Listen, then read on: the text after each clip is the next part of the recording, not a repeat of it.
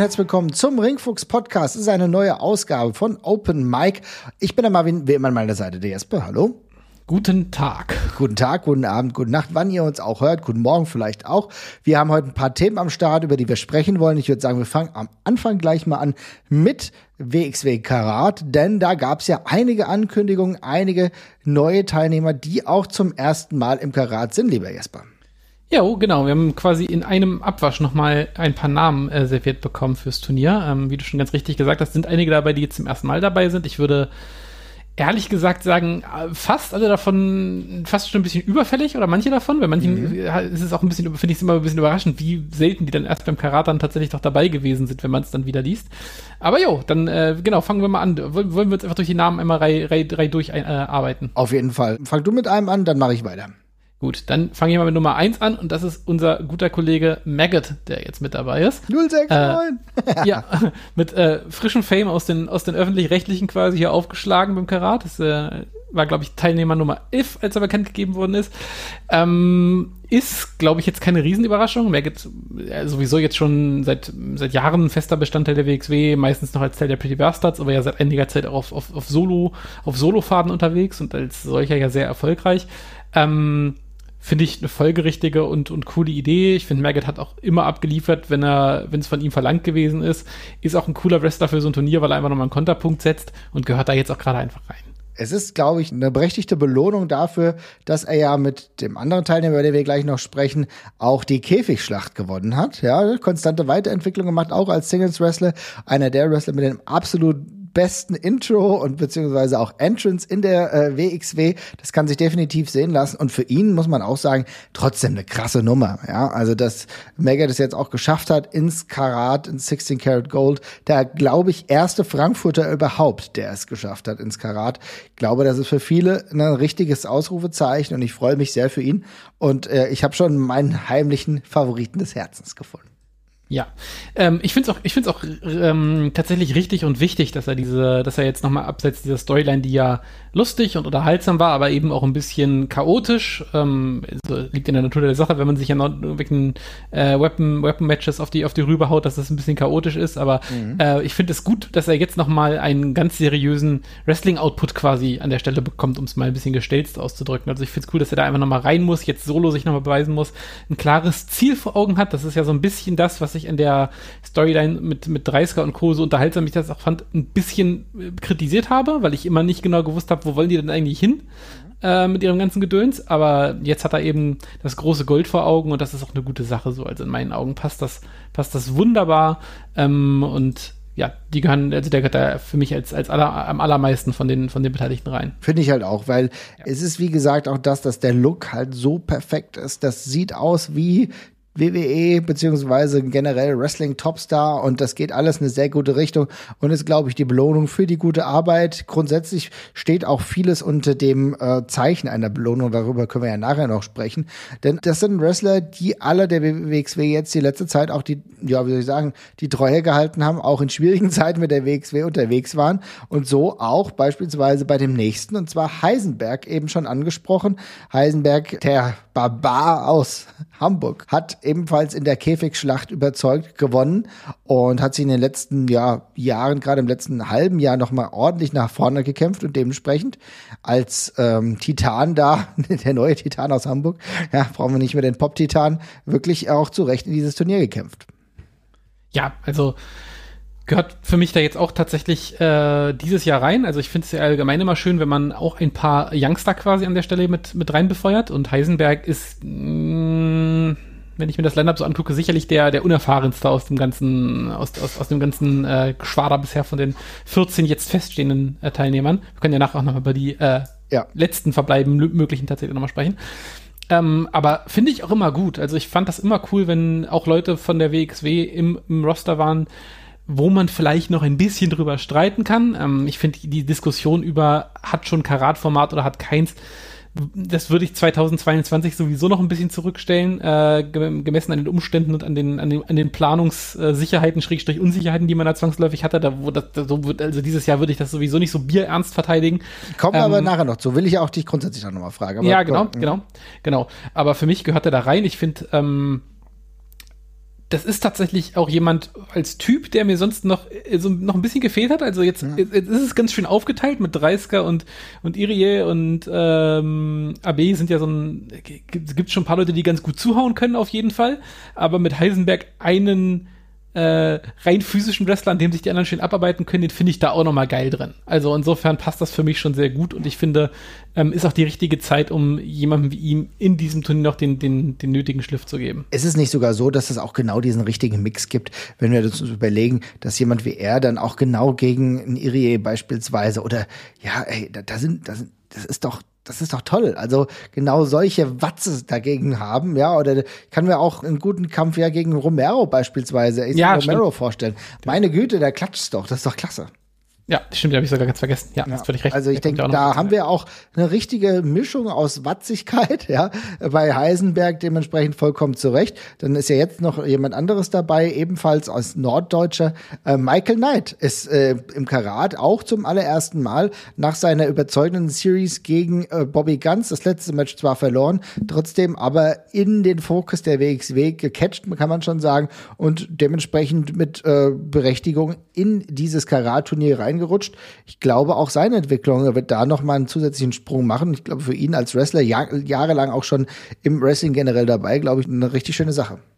Ähm, fand ich jetzt auch ganz stimmig, dass es davor jetzt noch diese Match-Serie ähm, mit Bobby Guns gab, die ja relativ klassisch ähm, geführt gewesen ist und für mich beide ja. so ein bisschen dadurch in die richtige Richtung nochmal gedrückt worden sind. Also auf Bobby Guns im Karat haben wir uns ja, glaube ich, sowieso alle gefreut. Mhm. Äh, potenziell aber auch nochmal spannend, dass die Wege sich da vielleicht auch nochmal kreuzen könnten. Das ist ähm, genau der Punkt. Es kann ja, ja, tatsächlich sein. Ne? Könnte, könnte passieren, könnte natürlich auch eine falsche Pferde sein. Ähm, aber ich finde, die haben beide jetzt gerade durch die letzten Monate, sind die so, passen, passt das so in den Kontext Turniercatcher für mich ziemlich gut rein.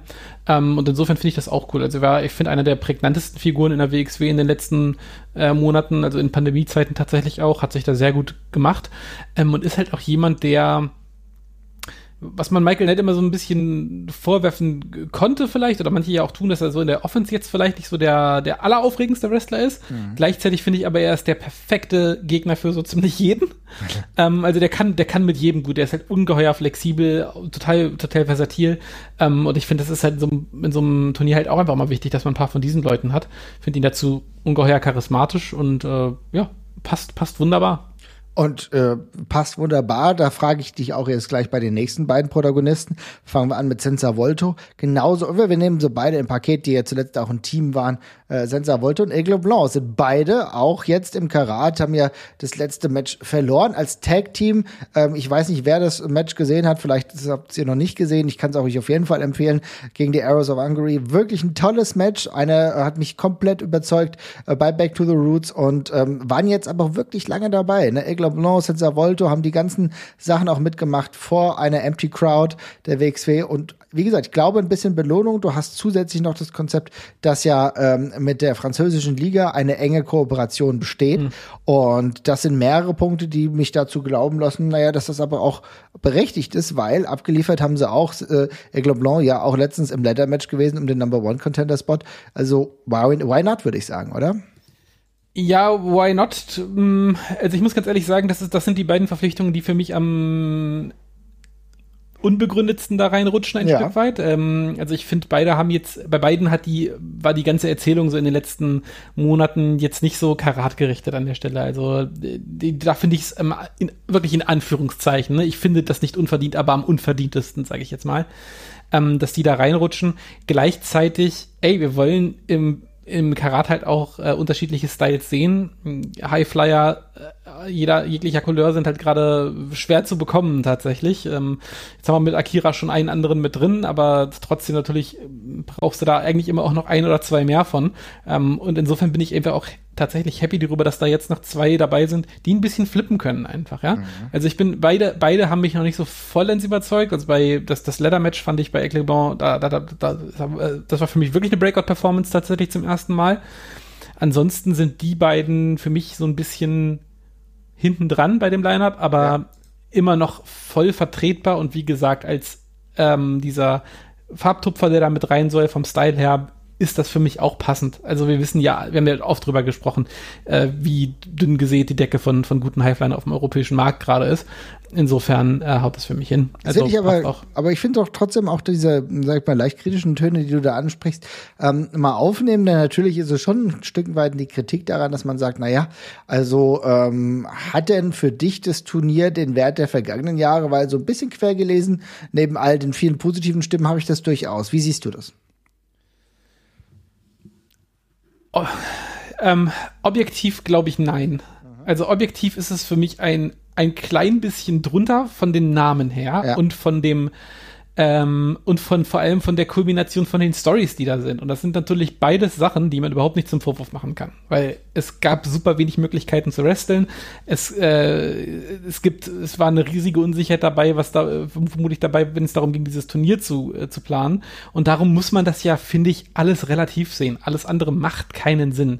Ich finde, also, also ich bin gerade sowieso dran gewöhnt, alles relativ zu sehen. Zum Beispiel Fußball macht gerade verhältnismäßig viel Spaß äh, in einem sonst relativ tristen Alltag, auch wenn ich mir das sonst ohne Zuschauer niemals angeguckt hätte. Aber es geht halt irgendwie noch. Und beim Wrestling ist es auch so, dass ich da gerade auch ein Auge zudrücke. Wenn ich jetzt sage, das ist jetzt nicht so ganz geschliffen wie das bessere, das beste Karat bisher. Und wir waren ja die letzten Jahre ein ganzes Stücken weit dran gewöhnt, dass es einfach immer höher, schneller, weiter und besser wird die ganze Zeit. Und dass das jetzt in der Pandemiezeit ein bisschen ins Ruckeln kommt, finde ich überhaupt nicht, finde ich überhaupt nicht schlimm. Also ich finde persönlich, das Line-up ist für mich voll okay, mhm. finde ich total in Ordnung. Ich glaube, unter normalen Umständen hätte man ähm, ein bisschen mehr Möglichkeiten gehabt, das den, den, den Eintritt von den Leuten ins Turnier noch ein bisschen besser erklären zu können. Das fehlt mir eigentlich am meisten. Das ging jetzt relativ holter die Polter, aber gemessen daran, wie wenig Shows halt da waren, geht es halt auch nicht anders. Nee. Ne? Also insofern passt das halt völlig. Ähm, Wo es für mich am sichtbarsten wird, ist beim Title Match. Mhm. Ähm, weil da sind wir ja wirklich in der Regel dran gewöhnt, dass da große, groß aufgebaute, dramatische Matches kommen und dieser Four-Way fällt da für mich mit Ausnahme der Beteiligung von Levanje, für, für die, über die ich natürlich sehr die Daumen drücke, fällt da ein bisschen raus. Okay, jetzt springst du schon weiter. Ja. Dann behandeln wir das ruhig damit. Ähm, ich finde, grundsätzlich muss man schon sagen, äh, dass ich den Ansatz, den du gerade gewählt hast, durchaus nachvollziehen kann. Ich finde aber, die Gründe sind mehr als nachvollziehbar. Du hast eine Show weniger noch gehabt, auf die du gebaut hast. Voll, mit Hamburg voll. beispielsweise, ne, wo du gedacht hast, im Grünsparen können wir noch mal ein bisschen was erzählen. Wir haben ja gemerkt, dass bei Back to the Roots ein bisschen was vorgelagert war, weil du schon äh, dann davor ja wusstest, dass Hamburg dann nicht mehr stattfindet. Insofern ging das gar nicht anders. Ja? Aber klar, jetzt kommen wir zu dem Four-Way, den du angesprochen hast. Und da ist es natürlich so, dass das Title-Match jetzt ein wenig anders ist, als es in den vergangenen Jahren war. Jetzt hast du immerhin Jörn Simmons, du hast Levaniel, der sich das wirklich krass erarbeitet hat, der da auch wunderbar reinpasst.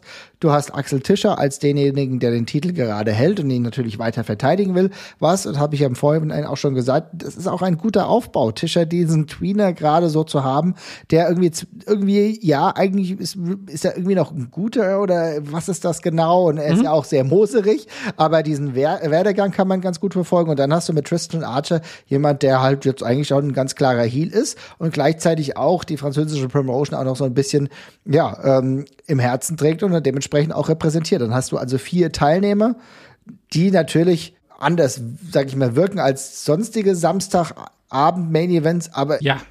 trotzdem geht nicht anders, ne? Ey, nee, es geht nicht anders und es ist auch nach wie vor okay. Also das wollte ich ja auch nochmal sagen, weil es klang, ich klang gerade viel negativer, als ich glaube ich eigentlich bin, weil wenn man mir diese Card von einem halben Jahr gezeigt hätte und gesagt hätte, oder sagen wir mal von einem, von einem Dreivierteljahr und sagt, das wird das Karat, äh, unter wackeligen Umständen schaffen wir es, das aufzubauen, das hätte ich sofort unterschrieben, was da mhm. gerade passiert. Also das Line-Up aus dem Karat per se finde ich, wie gesagt, von vorne bis hinten völlig in Ordnung, völlig gut. Ähm, ich finde es auch super cool. Also, vielleicht ist es, ich glaube, ich glaube, die negative Rezeption, die jetzt zum Schluss auch ein bisschen äh, zustande gekommen ist, kommt eben auch ein Stück weit durch die Reihe der Announcements, weil ich glaube, die ganzen großen internationalen Namen kamen ja traditionell am Anfang. Genau. Und jetzt im konkreten Fall hätte es vielleicht ganz gut getan, wenn einer davon noch ein, eine versöhnliche Note zum Schluss quasi gegeben hätte, für die, die wirklich wegen den großen internationalen Stars dahin kommen. Aber objektiv gesehen, Alter, ich meine, wir, kommen, wir können ja die Monate davor und danach angucken, wie Wrestling da jetzt stattgefunden hat, ja, mhm. äh, ist das ein Line-Up, mit dem ich nicht gerechnet hätte in der Form. Also ich finde das äh, unglaublich gut. Da ist viel mehr Internationalität äh, und internationales Flavor bei, als ich, als ich gedacht hätte. Hätte ich mir das erträumen lassen. Ähm, da ist viel mehr Varianz drin. Äh, das passt wunderbar für mich. Also wie gesagt, das, der, der einzige richtige Kritik, Kritikpunkt ist, Bei ein paar Leuten ging es jetzt ein bisschen plötzlich, aber das hake ich ab unter Pandemie geschuldet, ist halt ein Stück weit so und ist damit für mich echt gegessen. Also ähm, Finde ich auch. Und ich denke, es ist auch wichtig, das in Kontext zu setzen. Ne? Ja. Wenn wir jetzt sagen, das wäre jetzt ein ganz normales Jahr, könnte man darüber auf jeden Fall auch noch mal anders genau, sprechen. Genau. Ich finde aber, man muss überhaupt überlegen, auch die, die Rahmenbedingungen, äh, wo bekomme ich mein Geld her, ne, dafür, dass ich dann dementsprechend noch mehr internationale Stars holen kann. Ich glaube, das muss jedem auch irgendwo einigermaßen klar sein, dass beispielsweise Flüge buchst du jetzt mittlerweile anders, ne, wahrscheinlich vielleicht auch mit einer äh, Rücktrittsoption, damit sich das, damit das Geld dann nicht komplett weg ist. Flüge sind auch mittlerweile ein Stück weg teurer geworden. Dann hast du äh, die ganze Reisekomplikation, das heißt, du musst auch über Tests nachdenken. Die Tests kosten auch noch mal Geld, also da kommt viel mehr für einen einzelnen ähm, Fly-In auch zusammen. Und das Geld zu reinvestieren, beziehungsweise das Geld erstmal zu erwirtschaften, kostet auch ein bisschen was. Und dann kannst du halt nicht genau das gleiche Niveau, vielleicht wie in den Vorjahren, mit einer Capacity, die ja zwangsläufig begrenzt ist, weil soweit ich weiß, ist es gerade in NRW so, dass wir die 750 äh, haben, zumindest für das äh, Karat Venue und äh, solange das halt auch nicht geht, geht halt auf der anderen Seite auch nicht mehr. Ne? Ja, genau. Also abgesehen davon, dass man ja auch einfach von vornherein so ein bisschen vernünftig sein musste, also zumindest ja. einen gewissen Grundstamm äh, so planen, dass man, dass man auch sicher sein kann, dass die kommen, bevor man da zum Schluss vor 16 leeren Spots sitzt, weil Fliegen wieder nicht geht oder so ein Scheiß. Das geht ja auch nicht. Also, so, ja. Insofern, ähm, wie gesagt, dass wir da jetzt äh, alleine zwei, zwei Leute aus, aus, aus, aus Japan mit dabei haben, die, die stark sind, Gresham mit dabei haben, AC Romero dabei haben, das äh, ist ja schon mehr, als wir, als wir uns hätten erträumen lassen von einem, von einem Jahr, als es da ganz Auf anders aussah. Auf also insofern Fall. passt das. Ich meine, meine Perspektive war wirklich vorhin ähm, rein, äh, rein mal äh, das wirklich das Line-Up rausgerissen aus dem Kontext, wie du ja auch gesagt hast, und mal so, so, so angeguckt. Und da kann ich das ein Stück weit verstehen, warum das manche so sehen, aber bei generer Betrachtung kann man, finde ich, nicht mehr erwartet haben. Also insofern, äh, ich bin damit total happy. Ich bin sowieso ja immer großer Verfechter davon, dass ja im ersten Karatak ja sowieso Gott eine Münze wirft, wie sich dieses Turnier entwickelt und da sowieso sich erst entscheidet, ähm, welche Eigendynamik dieses Turnier aufnimmt. Und ähm, ich bin viel mehr gespannt drauf, wie so die Halle in Gang kommt und so und wie, wie es denn vor Ort, äh, wie, wie warm die Leute mit dem Catchen werden direkt mhm. wieder. Ähm, da bin, das wird, glaube ich, viel essentieller für das, für das Gelingen dieses Turniers, in Anführungszeichen, als der eine große Name mehr oder weniger. Das also, stimmt. Das, da, da, da stimme ich vollkommen zu. Ich will nur noch ganz kurz sagen, ich finde auf der anderen Seite ist es auch eine wunderbare Angelegenheit in der Hinsicht, dass, ich komme immer wieder darauf zu sprechen, in schwierigen Zeiten ist es auch wichtig, wer bleibt an dem Produkt beteiligt, wer beteiligt sich auch daran, äh, an langfristigen, versucht langfristigen Erzählungen. Und dann finde ich, das ist es auch ein Stück weit einfach ein Respekt zollen, dass du einige Protagonisten jetzt über Jahre hinweg durch die Corona-Zeit auch aufgebaut hast, dass die jetzt auch ihren Spot bekommen. Ne? Also dass ja. jemand wie ein Heisenberg jetzt diesen Spot bekommt und vielleicht das eine oder andere Geile macht, wo wir sagen, super, da entwickelt es sich noch mal weiter oder vielleicht ein Maggot jetzt noch mehr als Singles-Wrestler in Erscheinung tritt. Ja, das, das ein Aigle Blanc, denn da mussten wir uns ja auch erst dran gewöhnen, vielleicht ein geiles Match äh, mit Akira hat oder sowas. Also ich glaube, das ist eine schöne Angelegenheit und vielleicht sehen wir ja dann ja wirklich Bobby Guns gegen Michael Knight Volume 4. Who knows? Ja, und dann im Halbfinale und dann ist diese ganze Spannung noch mal kulminiert, ja? Also deswegen, ich glaube, das ist eine gute Angelegenheit. Aber zwei Spots, die sind ja noch offen und die werden vergeben. Und zwar vergeben werden die in Bielefeld.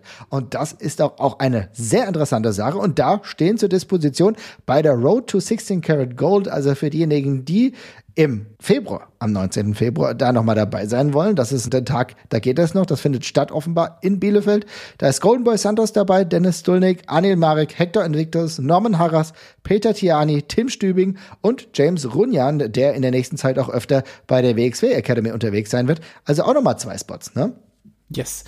Ähm, tue ich mich sogar ein bisschen schwer, so da jetzt einen richtigen Favoriten raus oder zwei Favoriten rauszupicken. Ähm, ich finde, da sind ein paar bei, die gerade einen ähm, storytechnischen Unterbau dafür hatten. Also ich finde, Santos mit dem Comeback könnte man auf jeden Fall machen. Marek ist aber auch noch total fresh aus den großen Main-Event-Fäden jetzt gerade.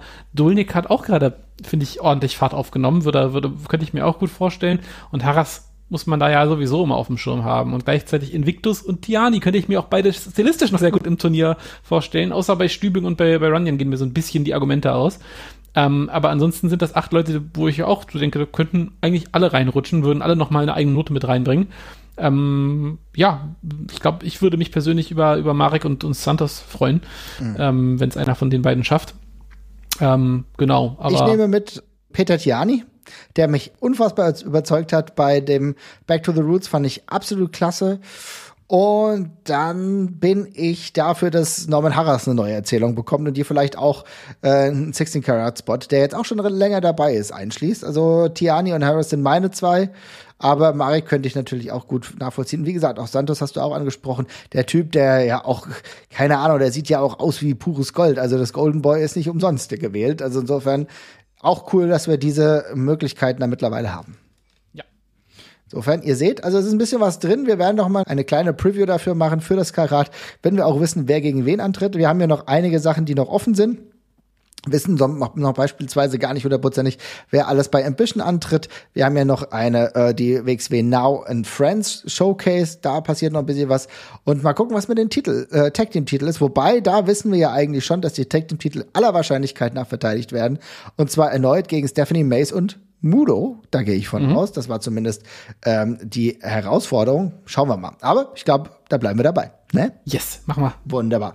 Und äh, ich würde sagen, wir gehen mal zum nächsten Thema. Und das nächste Thema in den letzten Tagen war unter anderem auch Game Changer Wrestling. Denn die haben ein Pay-Per-View bestritten in New York. Im Hammerstein Ballroom vor 2000 Leuten ungefähr. War eine Show, die relativ groß angekündigt war. Ein bisschen krassen eigentlich, man kann schon sagen, einen krassen Social Media Bass im Vorfeld hatte. Yeah. The World und GCW und lieber Jesper, umso größer der Bass war, umso deutlicher ist auch zwischenzeitlich die Kritik ausgefallen, ne? Ja, ich habe mich tatsächlich gewundert, ob das, ob das vielleicht auch zusammenhängt, ob da vielleicht ein paar Leute mehr dabei waren, die das sonst nicht so regelmäßig gucken und da jetzt eine supergeile Show erwartet haben. Also ich persönlich, ich habe ja ein ich sage jetzt mal ein halbwegs distanziertes Verhältnis zu GCW. Das ist jetzt keine Promotion, wo ich sagen würde, das ist für mich der allerheißeste Scheiß und davon gucke ich mir jeden Kram an, sondern das ist ein Ding, das kann ich mir in Maßen sehr gut gönnen. Ähm, und ich finde da auch bei keiner Show bisher von GCW dachte ich durch die Bank, boah, das ist der geilste Scheiß, ich finde das hier alles mega gut, sondern es war schon immer so, dass ich so dachte, ja, manches gefällt mir so absolut gar nicht, was hier passiert und anderes finde ich ungeheuer lustig und ungeheuer gut.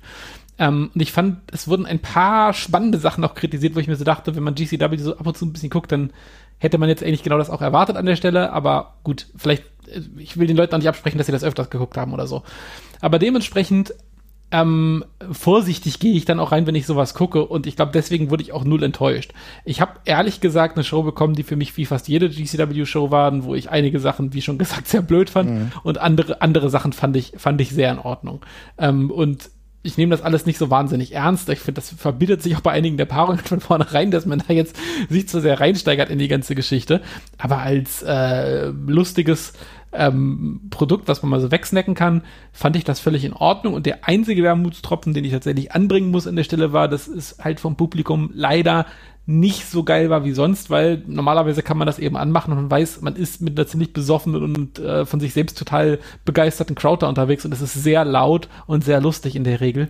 Und das hat es leider ausgerechnet dieses Mal ein bisschen vermissen lassen, fand ich. Wie merkwürdig ist es bitte, dass die Crowd so strange war? Das ist also keine Kritik, aber irgendwie habe ich das Gefühl gehabt, das schon beim, das schon am Anfang, schon beim ersten Match, ich habe mir sogar die Pre-Show angeguckt und da war es noch irgendwie okay. Aber irgendwie, ich will nicht sagen, war der Stecker gezogen, aber der Vibe war an dem Abend so merkwürdig.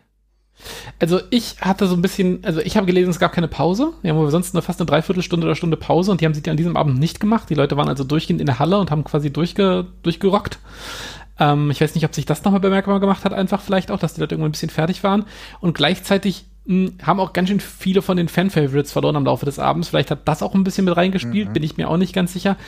Ich glaube vor allem, dass es noch so ein bisschen Corona-Hemmung ist äh, weil ich bin auch bei Shows auch noch nicht so ganz wieder drin, wenn ich live mit dabei war. Das habe ich auch gemerkt. Also ich habe meinen Spaß und so, aber es ist halt schon nochmal was anderes so ein bisschen. Ne? Und ich glaube, manche müssen sich auch wieder ein bisschen dran gewöhnen und das ist die Selbstverständlichkeit, mit der man früher da war und man, mit der man sich dann eben auch dementsprechend ähm, verhalten hat, die ist vielleicht ein bisschen abhanden gekommen. Also ich fand auch in der Show per se, also wenn es jetzt lo diese logistischen Gründe hatte, wie fehlende Pause und so, ähm, davon mal abgesehen, äh, in der Show per se gab es jetzt wenig Gründe für diese für die lahme Stimmung. Also die waren jetzt für mich nicht um Welten schlechter als andere GCW-Shows. Mhm. Aber natürlich, was mir in der Betrachtung der Show so ein bisschen gefehlt hat, war irgendwie ein zeitlich klarer Korridor. Denn äh, ja. äh, es kam für mich teilweise sehr gerusht vor. Das erkennen wir natürlich auch beim Main Event oder beim Pre-Main Event, dass Moxley gegen Homicide in elf Minuten abgehandelt wurde, was kein gutes Match war. Ich bin ein großer Moxley-Fan und finde Homicide auch cool. Aber irgendwie, da kam nichts richtig zustande. Da war nee, da war die Luft Gefühl ein bisschen raus und Homicide sah in dem Match tatsächlich auch 20 Jahre älter aus, als er ist. Ja, er sah also 20 Jahre älter aus. Er hat nie eine wirkliche Gefahr dargestellt, muss ich sagen, den Titel ähm, gewinnen zu können. Ich fand tatsächlich Effie gegen Jeff Jarrett fand ich im Vergleich unterhaltsamer, ja. Mhm. Auch wenn man sich schon die Frage stellen muss, was ein Jeff Jarrett 2022 da tut. Aber die Art und Weise, wie das erzählt wurde, auch um was Besonderes herzustellen, fand ich nicht verkehrt. Ich muss sagen, einer der Matches, die mich mit am meisten unterhalten waren, haben, waren tatsächlich, auch wenn ich auch fand, dass da viel zu viel drin gesteckt hat und es auch zu lang ging, Joey Janella gegen Matt Cardona fand ich von der Story her ganz cool. Okay, warte mal. Also da fand ich halt das, also ich fand überhaupt nicht, dass das zu lange ging das, und dass da zu viel drin gesteckt hat. Ja. War, also ich meine, das war, das war doch die Story, das, also von diesem ganzen Match, dass da nur Scheiße passiert, weil da mit Cardona drin ist und er der WWE-Wrestler Ja, das stimmt. Deswegen, ja. Das, deswegen, das, also das, auf dem Match, das war die, die, die Stipulation war doch quasi Overbooking, deswegen haben wir das doch alle geguckt. Ja. Und darum habe ich mich auch drüber gewundert, weil alle sagen, oh, da haben viel zu viele Leute eingegriffen, finde das nicht lustig, wenn dann jemand mit Vince McMahon-Maske reinkommt und bla bla bla. Und ich dachte mir so, hä? Ja, das gut, das genau war der Witz, ja, ist schon klar, ja. Ja. ja. Ja, aber, ich, also, also hat es dir gefallen oder hat es dir nicht gefallen? Also mir Doch, ich fand es mega. Also ich fand es ich fand's super unterhaltsam. Es war totaler Clusterfuck. Also ich kann mit Joey Janela nichts anfangen. Matt Cardona finde ich mega cool. Äh, aber es war halt ein bewusst kaputtes Match, glaube ich. Also die haben da bewusst halt Quatsch gemacht. Und als solches fand ich das total super. Aber ich, also ich würde nie auf die Idee kommen, mich in diesem Match über Eingriffe zu beschweren, weil ich will zwischen den beiden noch gar kein cleanes Wrestling-Match sehen. Das soll quatschig sein. Und hatte daran, hatte daran super viel Spaß tatsächlich. Also bei der Match, was Matchlängen anging, äh, da haben mich andere Matches tatsächlich ein bisschen mehr gestört. Äh, Gerade die beiden Opener fand ich, äh, fand ich, fand ich ein bisschen zu lang an der Stelle, die mich, die haben, die haben mich da ein bisschen ausgebremst. Ähm, aber bei dem Match, das fand ich super unterhaltsam. Das wäre tatsächlich auch meine Empfehlung, das zu gucken, weil das Match war für mich am ehesten das GCW-Feeling tatsächlich. Das war halt viel zu bunt und viel zu laut und viel zu blöd. Aber genau deswegen gucke ich das ja. Ja, auf jeden Fall. Sehe ich ganz genauso. Also, wie gesagt, das hat mir auch ähm, gut gefallen. Ich fand ein paar andere Matches. Wie gesagt, auch das, das Finalmatch, ne? Wie schnell ging das? In fünf Minuten äh, war dann der äh, ja. TCW World Title, äh, Tag Team Title Wechsel. Ja, irgendwie, keine Ahnung. Und die Frage muss ich dir auch stellen. Was war los mit Nick Gage? Der sah auch nicht so wirklich gesund aus, ne? Boah, da bin ich auch echt drüber gestolpert. Also ich habe erst am Anfang, man hat ihn, äh, als er das erste Mal rauskommt, sieht man ihm nur so halbe Profile. Da bin ich so kurz, habe ich schon gedacht, oh, der sieht aber heute ungünstig und müde aus. Und dann merkst du halt irgendwann, boah, nee, der ist, der hat aber auch ordentlich draufgepackt offenbar. Der sah wirklich nicht gut aus an dem Abend. Also das habe ich auch gedacht. Also dass der irgendwie ja, für mich kam das aus dem Nix. Ich weiß nicht, ob man irgendwie zwischenzeitlich noch Shows hätte sehen können, wo sich das angedeutet hätte. Ich habe jetzt, das ist tatsächlich ein bisschen her, dass ich mein letztes Nick Gage Match davor gesehen habe. Ich glaube, das, das letzte war, war tatsächlich gegen Chris Jericho, was ich gesehen habe, ja. Ja, also ich glaube, ich habe noch das, ich habe noch das. Ja, wann, wann, war denn das? Wann war denn das im, gegen, gegen das erste gegen Moxley? Das war im das war im Oktober, ne? Stimmt, ja, aber das, das war, da sah er auch noch. Da sah, das fand er mich, ja, und danach kam noch das gegen Suzuki doch auch noch. Und ich, ich habe also ich hab nicht das Gefühl gehabt, dass der da so ausgesehen hat. Nee. Äh, vielleicht habe ich das damals äh, ignoriert, aber das, mich hat das jetzt schon schockiert. Also ich war wirklich ganz schön geplättet davon, wie der, wie der auf einmal aussah. Aber ja, mal gucken. Ich hoffe, ihm geht's also, gut einfach, ne? Ja, Wie gesagt, ja. keine Ahnung, ich habe so ein bisschen das Gefühl gehabt, dass er halt auch irgendwie, das will nicht, will nicht spekulieren, aber er sah zumindest nicht topfit aus. Ich hoffe, ihm geht's gut das Match war halt trotzdem Quatsch. Ne? Also das Match, ganz ehrlich, du, ich, ich, ich verstehe das. Und ehrlich gesagt ist es so ein typisches Ding, dass du möglichst viele Sachen und möglichst viele Leute hier reinpacken willst. Ne? Du hast the Gra äh, Grab the Brass Ring Ladder Match hast du, wo du natürlich viele der klassischen GCW-Wrestler auch reinbringen willst. Ne? Du hast einen Alex Cologne, du hast jemanden wie Jimmy Lloyd, äh, auch ein Tony Deppen, ein PCO ist äh, wurschtelt dann auch noch darum. So, ne? Klar,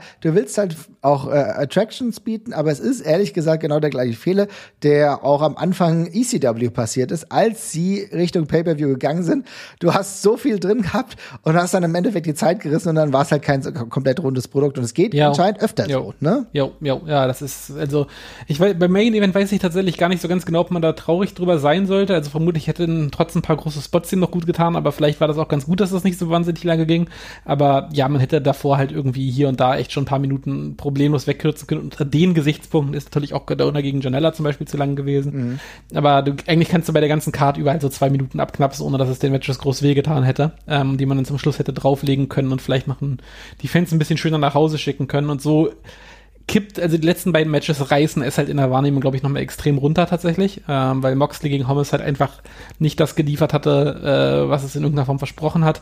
Und der Main Event dann eben dementsprechend kurz und rumpelig ausfällt. Und ja, dann färbt das eben den Rest der Karte auch nochmal ein bisschen negativ. Beim Rest also hätte ich jetzt nicht viel mehr erwartet, als geboten worden ist, muss ich ganz ehrlich sagen. Mhm. Das ging mir vor allem bei den letzten beiden Matches so. Bei mir ist es gefühlt eher so, dass der Druck, der dann sich auch aufbaut, weil du halt weißt, es ist eigentlich jetzt ein großer Pay-Per-View, das ist eine große Card, ähm, das ist der Hammerstein Ballroom, eine Location, die sehr viel Wrestling-Tradition beinhaltet, dann ist der Druck schon relativ groß und dann passt das halt nicht alles so hundertprozentig.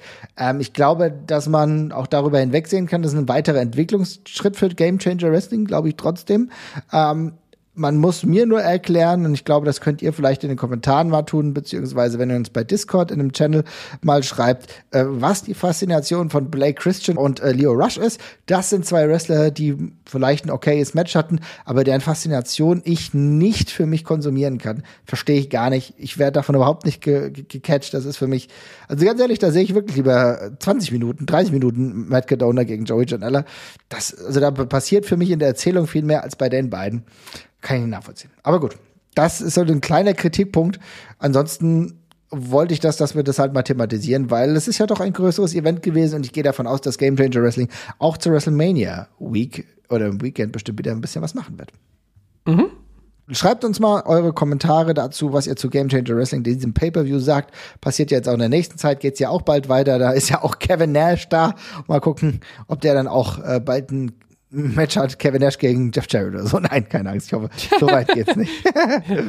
Aber gut, gucken wir mal äh, weiter und bleiben in den USA. Und nachdem wir uns letzte Woche über Gunther aufgeregt haben, der Gimmickwechsel beziehungsweise der Namenswechsel von Walter hin zu Gunther, gibt's jetzt eine nähere Erklärung, warum er denn jetzt Gunther heißt. Jesper, was sind die Hintergründe?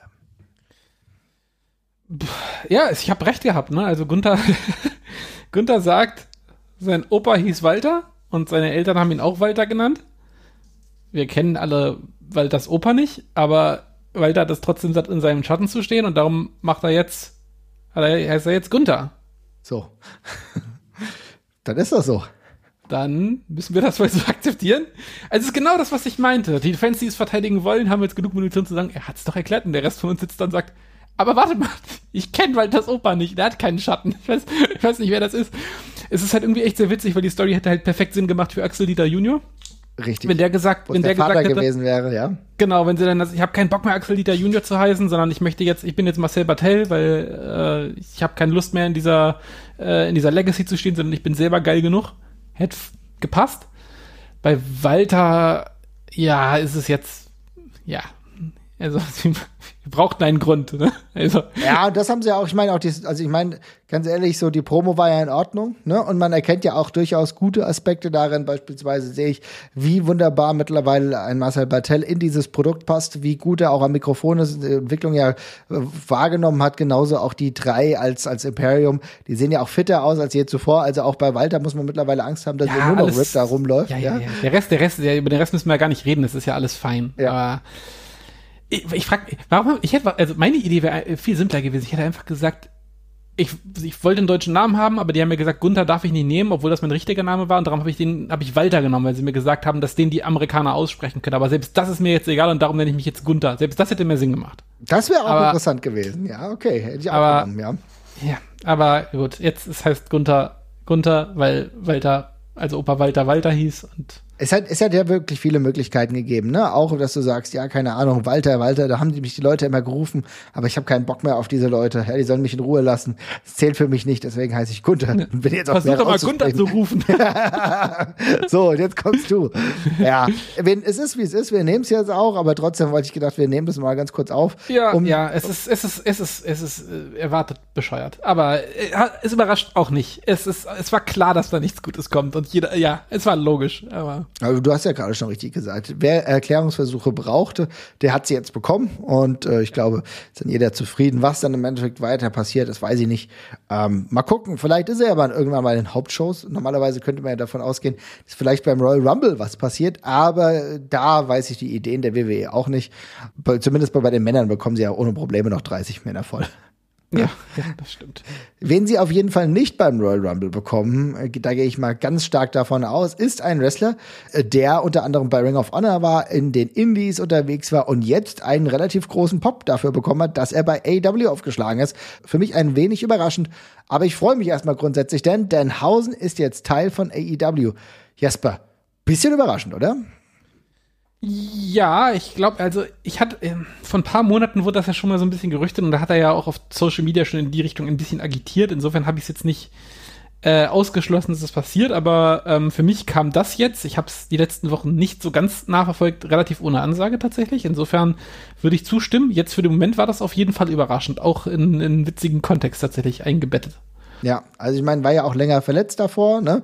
Yes. Bin eine Weile dabei, ist alles gut und schön, aber äh, es ist jetzt schon so, dass mit dem Auslaufen seines Ring of Honor Vertrags er jetzt die Möglichkeit hatte, dementsprechend auch dahin zu kommen. Das hat er jetzt gemacht und die Reaktionen waren sehr, sehr gut. Für mich ist es tatsächlich so, wenn ich jetzt äh, Danhausen einordnen muss, muss ich sagen, dass er ein cooler Charakter ist, ähm, dass er wirklich nach was aussieht die Frage ist halt, ich muss sagen, ich habe ihn nie als sonderlich beachtenswerten Innenring äh, Athleten gesehen. Da weiß ich halt nicht, wie die wie AEW das erzählen will. Ja, ich muss sagen, also das ist eine von den Personalien, wo ich mich sehr für die Person freue und das cool finde, dass es jemand, der so anders ist, mit drin kommt, wo ich aber selber mit ihm überhaupt nichts anfangen kann. Also ich finde den Gag null witzig vom Denhausen-Gimmick. Wirklich ist einfach absolut nicht mein Fall. Das ist so sehr, ich finde, das ist ein sehr repetitiver Joke, der immer und immer wieder erzählt wird und da ist super wenig Varianz drin und im Gegensatz. Kannst du das dann ein wenig kurz erklären für die Leute, die uns äh, zwar auch zuhören, aber beispielsweise nicht so häufig in den Indies unterwegs sind? Ja, es ist ein bisschen schwer zu erzählen. Also im Grunde ist er ja, ja so ein Comic, Comicbuch Bösewicht Schrägstrich Nosferatu, mhm. der von sich selber andauernd behauptet, very, very evil und very, very gemein zu sein und sowas. Und äh, ja, er ist so der, der, der, der Gott, ich weiß gar nicht, wie ich das beschreiben soll, genau. Also er ist ja irgendwie schon so ein Dämon, das ist so eine leichte, supernatürliche Geschichte halt irgendwie mit dabei. Und das ist halt so alles, sieht alles nach einem schlechten Horrorfilm so ein bisschen aus. Mhm. Ähm, und das ist es eigentlich, oder? Ich, also mehr ist doch da nicht hinter, oder? Nee, also finde ich auch. Im Grunde ist es genau dieses, die Persiflage eines very, very evil Gimmicks im Endeffekt. Und äh, ein very, very evil Gimmick, was total lovable ist. Ja. Also ich habe ganz sehr viele, sehr viele Vergleiche immer von ihm gesehen, von Leuten, äh, die, die meinten, er ist, er ist wie Sven Gulli. Ich weiß nicht, ob du Sven Gulli kennst. Das Sven Gulli war so ein der war so ein, der war so ein, so ein Schmalspur Vincent Price, so ein geschminkter Typ mit Zylinder, mhm. äh, der auch so eine Horrorshow moderiert hat, so eine Late-Night-Horrorshow quasi. CM Punk hat den mal relativ oft mal erwähnt und angesprochen, äh, weil der so ein Chicago, Chicago-Original ist. Und also so ein völlig überdrehter, aber mit dem Augenzwinkern nicht wirklich gruseliger äh, Typ, der halt so sich im Horrorbereich aufhält. Und so ist Dan Hausen eigentlich auch. Der ist eigentlich wie so ein Horror, Horror, Horror-Kabarett, würde ich es jetzt einfach mal bezeichnen.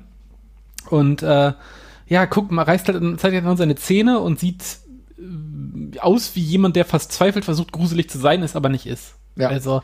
Und da ist halt die Frage, wie erzählst du sowas langfristig? Ich finde tatsächlich jo. ist es so, dass das eine interessante Addition in jedes Roster sein kann, wenn du die genügend Zeit hast, das gut zu erzählen. Ich würde ihn tatsächlich wahrscheinlich sogar weniger im Ring haben, denn da dürfte er für mich eher so eine Jobberrolle einnehmen. Ich kann mir nicht vorstellen, dass da, na, aber das ne, ich bin da offen für jegliche kreative Vorschläge. Ja, das kann auch sein, dass das ganz anders läuft.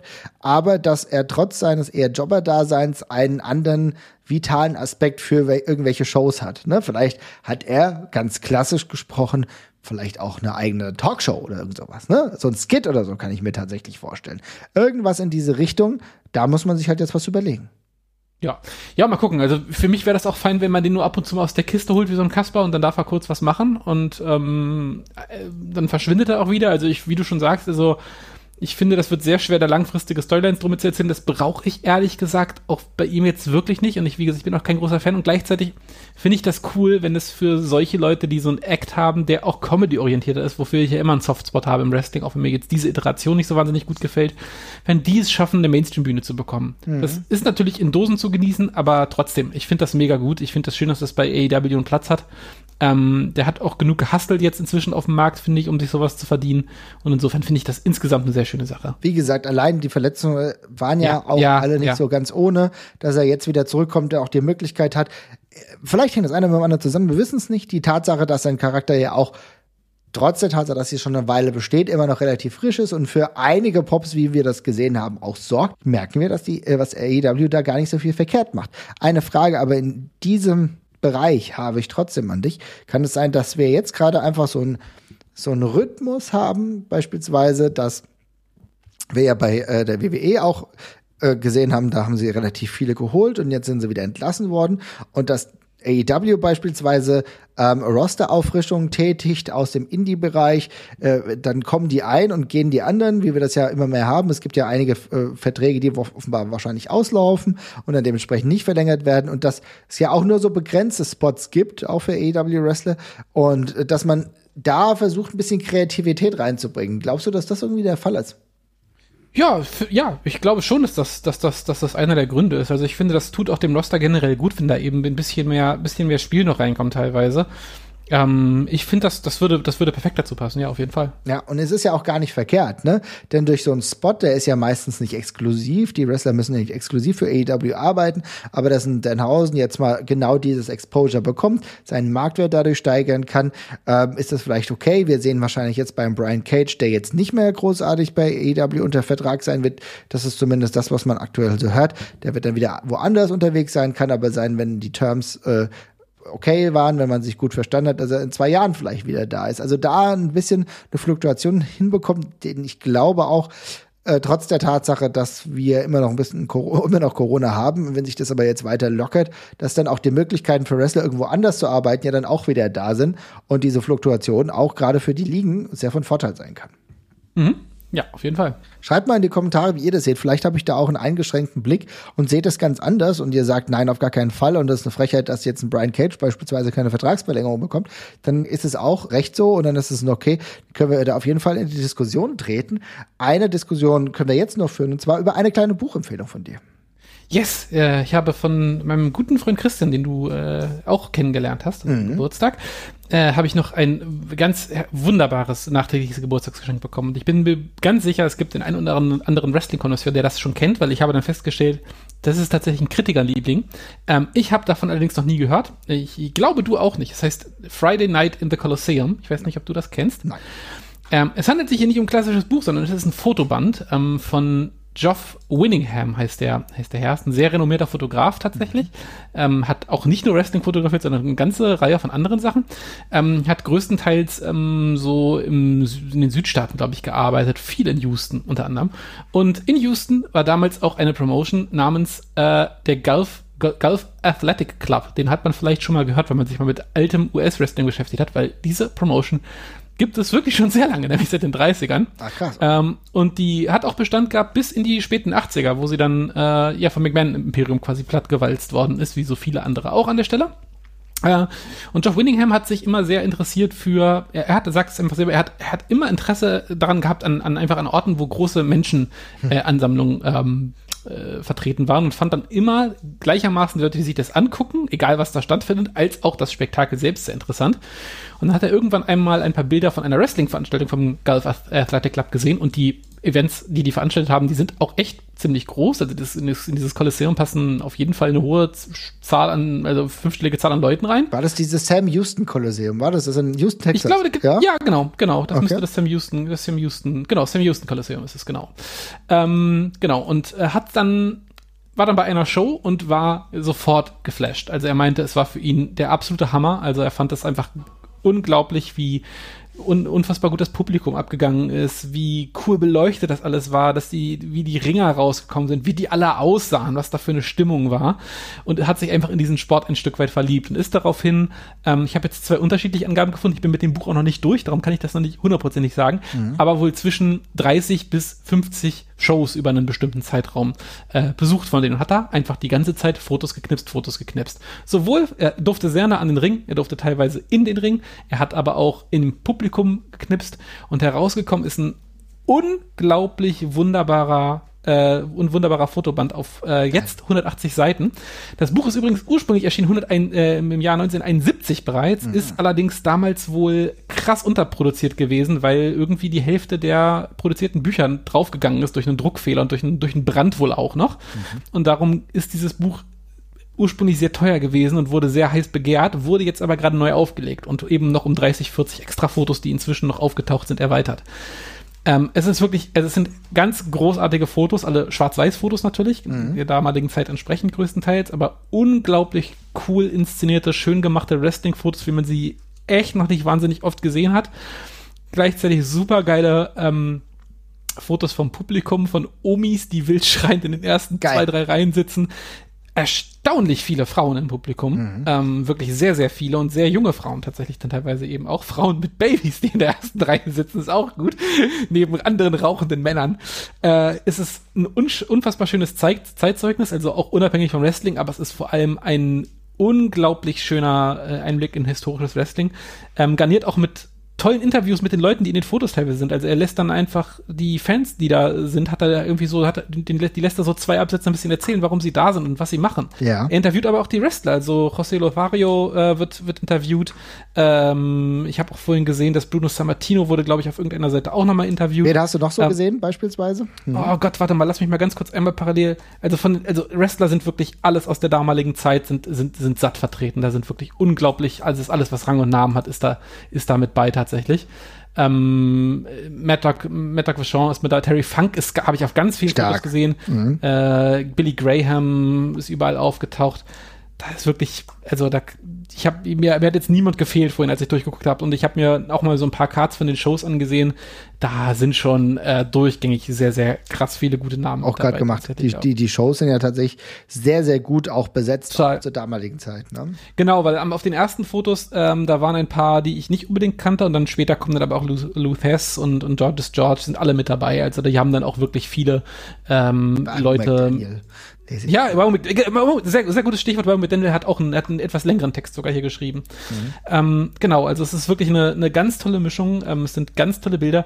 Ist ein bisschen teurer, aber ist ja für Fotobücher relativ normal. Das kostet 75 Dollar. Ähm, aber äh, von dem, was ich bisher gesehen habe, ist das wirklich äh, mit das schönste Printerzeugnis, was es für, für Wrestling-Fans, glaube ich, gibt. Also es ist großartig. Ich kann es nur jedem wärmstens ans Herz legen. Gerade wenn man vielleicht ein bisschen Interesse auch noch mitbringt an historischem Wrestling. Ich bin selber kein großer Kenner der 70er Jahre im Wrestling. Also ich kenne ein paar der Leute, aber größtenteils dann in ihren alternden Versionen, wie man sie dann später gefunden hat. Aber es ist unglaublich cool. Da sag mal, wie es heißt. Es heißt äh, Friday Night in the Colosseum. Mhm. Ähm, ich kann auch gerne den Link mit in die Shownotes packen. Ich werde vielleicht auch die Tage dann mal noch zwei, drei Fotos mal bei uns auf dem Instagram-Kanal äh, einmal auszugsweise posten. Dann könnt ihr euch auch mal ansehen, ob euch das vielleicht ein bisschen zusagt. Mhm. Ja, aber es ist für jeden Wrestling-Fan, glaube ich, eine ganz, ganz große Freude. Und ich lege es euch wärmstens ans Herz. Und es ist unglaublich spannend, wie sehr Wrestling äh, zumindest in, in, in, in, in äh, Standbildern immer noch aussieht wie heutiges Wrestling aus der Halle, wenn man selber Fotos macht. Also es ist irgendwie immer schon noch dasselbe, auch wenn es sich sehr verändert hat. Aber ist doch schön. Finde ich echt eine super Angelegenheit. Schön, dass du das jetzt mir mit uns mal geteilt hast. Was ich auch interessant finde, ist die Tatsache, eigentlich zwei Aspekte. Und zwar auf der einen Seite hast du darüber gesprochen, dass da ja auch ähm, Frauen zu sehen sind. Ja. Viele Frauen. Ja. Im, ich finde es spektakulär, weil ähm, ich bin ja froh, dass das heute wieder immer häufiger der Fall ist. Ne? Und dass wir auch bei Euro-Shows mittlerweile wieder eine bessere Verteilung hinbekommen haben. Ähm, Finde es aber interessant, denn von sehr, sehr vielen Leuten tatsächlich mitbekommen, dass deren Omas alle Wrestling-Fans waren. Also, mhm. das ist keine Seltenheit, dass man hört, ja, und meine Oma, die hat dann Wrestling geguckt, und dann bin ich da dazugekommen, habe das auch geguckt. Ich habe das Phänomen noch nicht vollumfänglich ähm, konsumieren können, beziehungsweise ich habe das noch nicht vollumfänglich verstehen können, dieses Phänomen. Aber schreibt uns mal, ob eure Oma auch immer Wrestling ja. geguckt habt, äh, geguckt habt und ihr euch da, und ihr dazu gekommen seid, weil das würde mich echt mal interessieren. Das hast du auch schon öfter gehört, ne? Total, es ist auf den Fotos super spannend, weil also erstmal sind teilweise, es sind super viele alte Frauen da, es sind allgemein super viele Frauen einfach da und es mhm. sind auch ganz, ganz, ganz viele Familien da. Also wirklich dann zu fünft mit drei Kindern und Vater und Mutter offenbar, die da zusammensitzen. Also total bunt gemischt. Was auch super spannend ist, wenn man sich dann gleichzeitig mal, ich habe neulich die Muhammad Ali Doku äh, auf Arte gesehen, die neulich kam, den Vierteiler, auch sehr zu empfehlen, sehr gut. Ähm, und da sind bei den meisten Boxkämpfen am Anfang wirklich ausschließlich Männer. Mhm. Ist das noch eine reine Männerveranstaltung, da sitzen die, da sitzen die Herren in ihren Anzügen und, und quarzen Zigarre, während sich drinnen geprügelt wird. Äh, und die drängen sich dann zum Schluss in den Ring und Frauen kommen dann erst später dazu, vor allem bei den, wenn dann halt so Stars und Starlets äh, da, da sind und die dann eben als Pärchen darauf marschieren. Aber im Wrestling ist das offenbar schon eine ganze Weile äh, deutlich mehr als Familienunterhaltung äh, akzeptiert gewesen, was man hier auch wunderbar sehen kann. Ah ja, insofern eine feine Angelegenheit. Schreibt ihr mal, ob eure Oma auch großer Wrestling-Fan war und euch selbst vielleicht dazu gebracht hat. Ist eine interessante Sache. Habe jetzt nur eine nicht final fundiertes Research meinerseits, aber kommt mir eindeutig äh, oft vor, muss ich sagen. ja. Nochmal drüber sprechen. Sehr schön. Aber eine andere Frage habe ich anschließend daher noch, denn du hast darüber gesprochen, hochwertige Fotografie.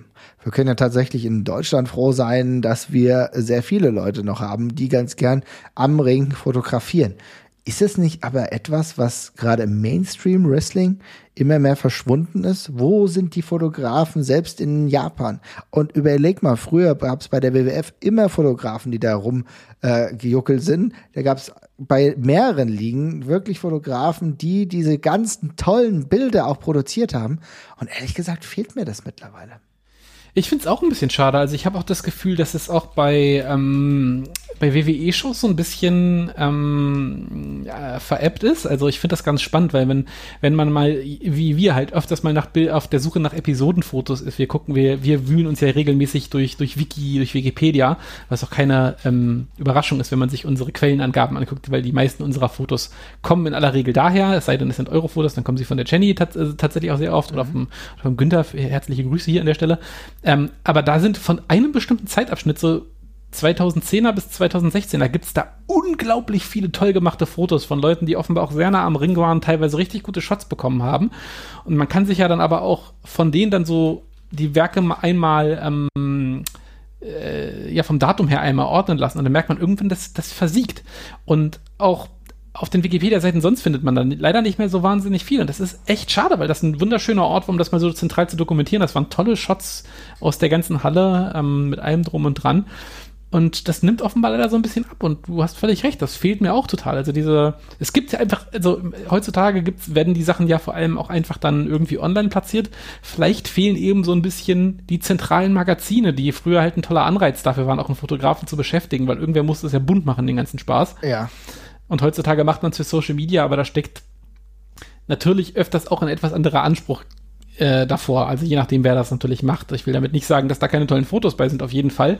Aber das ist halt ein bisschen was anderes als ein Foto, was man eben dann auch mm, riesig teilweise vor sich haben muss. Also ich glaube, ja, manche haben, verstehen gar nicht, was das für ein, wie schön das eigentlich Wrestling wiedergibt und wie faszinierend das aussehen kann. Also ich hoffe auch, dass das eine Zunft ist, die nicht aussterben wird und, und wiederkommt und dass auch wenn es Euro-Wrestling weitergeht, die Leute, die hier um den Ring herumtun, weiter munter ihre Fotos machen, weil tatsächlich die, die wir hier haben, die machen auch alle einen, einen großartigen Job und ich genieße diese Fotos immer noch mal sehr und die geben die Show noch mal so ganz anders wieder, als man sie, als man sie live erlebt. Finde ich also, immer wieder faszinierend. Also mir geht's tatsächlich aber auch darum, äh, dass selbst die WWE kaum ja. noch Fotografen engagiert. Also ich meine, das ist auch der Punkt. Guck dir doch mal heute Shows an. Da siehst du in der Regel fast keine Fotografen, die sich dafür Mühe geben. Das ist, hast du ja beispielsweise ganz anders, auch selbst bei der WXW, ähm, aber ich glaube, bei, der, äh, bei der GWF ist das auch so, wo Fotografen extra engagiert werden dafür, dass eine hochwertige Produktion auch im Stillstand,